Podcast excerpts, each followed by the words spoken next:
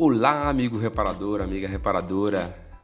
Seja muito bem-vindo a mais uma temporada do nosso podcast. Hoje nós iremos falar sobre direção linha leve.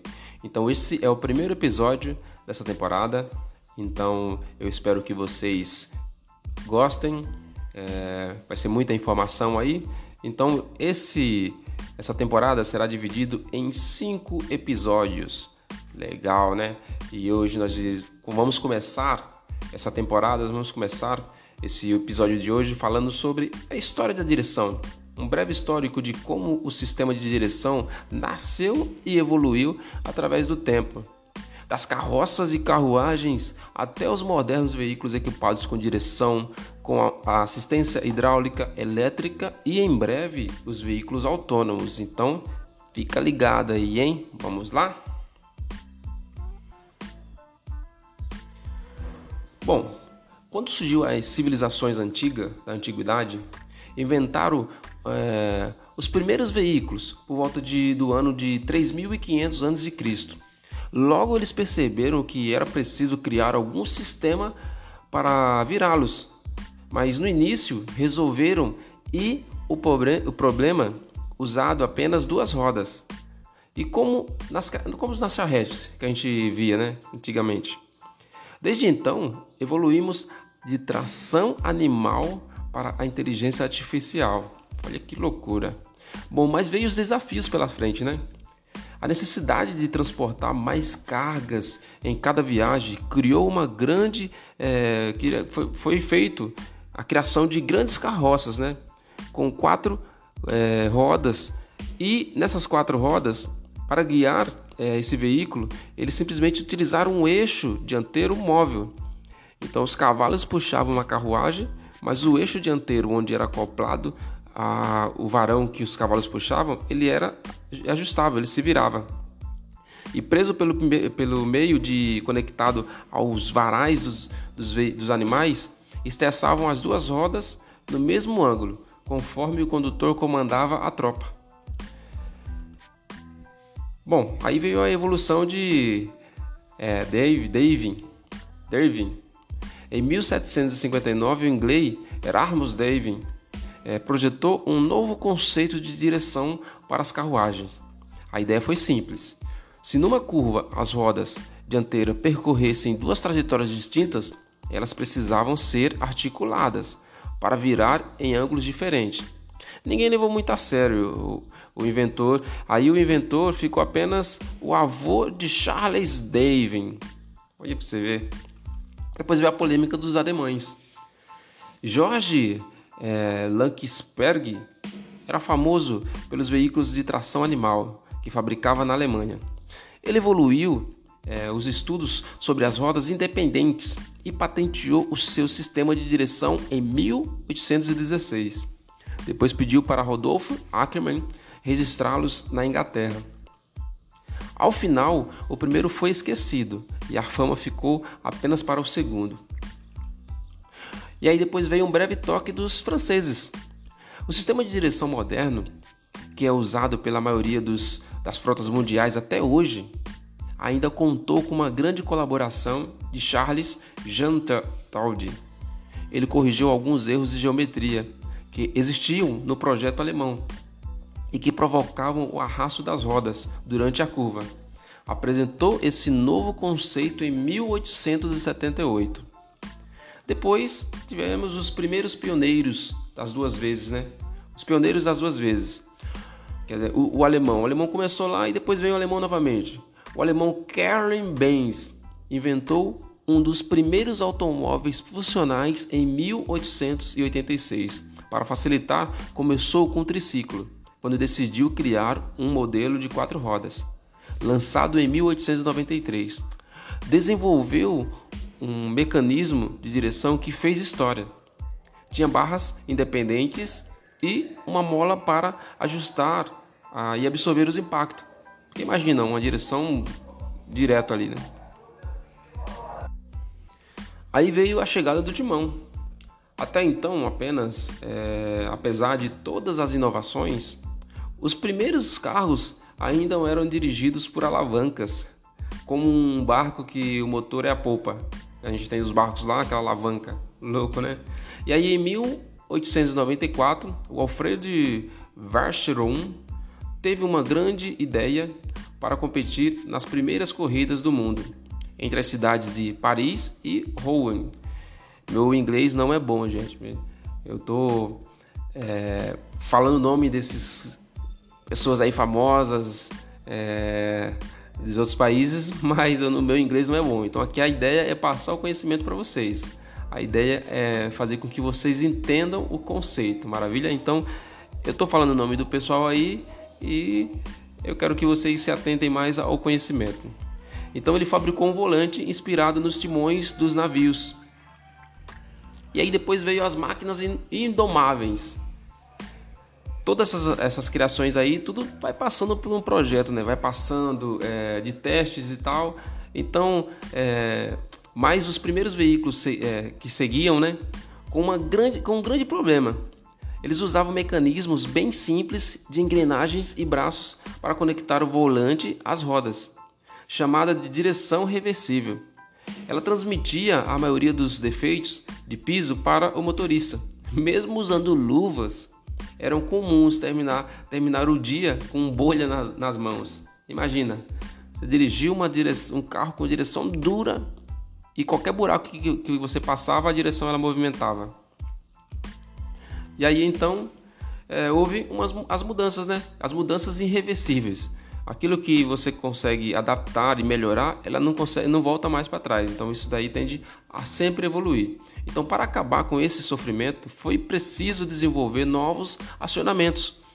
E aí com o uso de terminais esféricos, molas, amortecedores e as, e as primeiras caixas de direção irreversíveis, a meta era criar sistemas mais leves, estáveis e seguros os, os impactos e as vibrações das rodas não poderiam interferir no movimento do volante.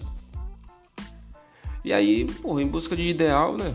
Vamos dar, vamos, vamos melhorar, vamos melhorar. E aí, com o aumento é, das velocidades e capacidade de carga, as caixas de direção ficaram mais sofisticadas.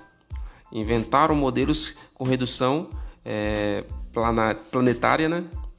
roletes com cabos com roletes com cabo de aço para poder melhorar. Imagina a direção com cabo de aço. Eu não consigo imaginar hoje porque eu já, já é, entrei na mecânica com as tecnologias novas, né? Então a gente começa a falar sobre tecnologias passadas, antigas, e a gente não, não consegue ter assim uma dimensão de como que o pessoal conseguia conduzir um veículo daquela forma que eu acho que se a gente fosse conduzir um veículo hoje antigo, a nossa dificuldade seria enorme. Mas eles não, eles tinham essa, essa facilidade, né? E aí, né, as engrenagens crônicas, entre muitos outros, é, hoje os sistemas periféricos são os peões e gremalheiras, e o setor de rosca sem fim com esferas recirculantes. E aí, energia inovadora. No início do século XX, os veículos elétricos eram muito populares em vários países Olha para você ver, em, em, no século XX, em, 1900 e, não, em 1903, a Electric Vehicle Company dos Estados Unidos surpreendeu ao lançar um caminhão de bateria com capacidade para 5 toneladas. Olha que incrível, velho! E tinha uma tecnologia inédita de direção com assistência elétrica para facilitar as manobras. Naquela época, em 1903, eles já lançaram o veículo com direção elétrica mas mais à frente a gente falar sobre direção elétrica, tá? Assistência hidráulica. Os, é, outra grande inovação foi a direção hidráulica, inventada em 1926 pelo engenheiro norte-americano Francis Davis. Após o longo desenvolvimento, o equipamento foi aplicado nos tanques e caminhões da Segunda Guerra Mundial.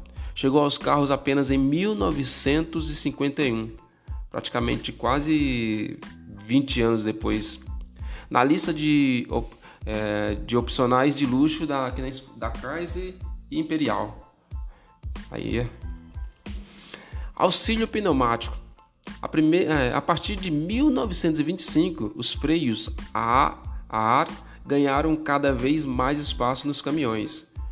Homer é, Gray e George Wickman tiveram a ideia de adaptar um cilindro pneumático na direção.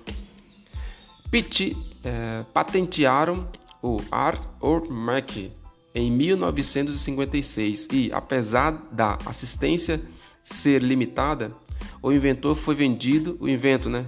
O invento foi vendido com sucesso nos Estados Unidos por quatro décadas, juntos e misturados. o lançamento da Citroën Tracton Avante em 1934 trouxe novos desafios para o projetista, especializados em direção. Pela primeira vez, o carro de alta produção unia na dianteira os semi-eixos de tração, freio e suspensões independentes. Era preciso pensar em cada detalhe para que um sistema não afetasse o outro. E aí a hora da segurança. Depois de criar tantas inovações, teve, a gente tem que pensar em segurança. E aí, conforme a frota aumentava, os acidentes também faziam cada vez mais vítimas. Na época, é, um engenheiro da Mercedes-Benz, o, austríaco Ben é, Bella Pernin, começou a estudar o problema e patenteou várias soluções importantes, inclusive a coluna de direção retrátil, que passou a equipar os modelos da marca a partir de 1959. Controle integral. Em 1985, o novo Nissan Skyline super, surpreendeu ao adotar um sistema hidráulico de direção nas quatro rodas. Dois anos depois, a Honda lançou uma versão mecânica no Coupé Prelude.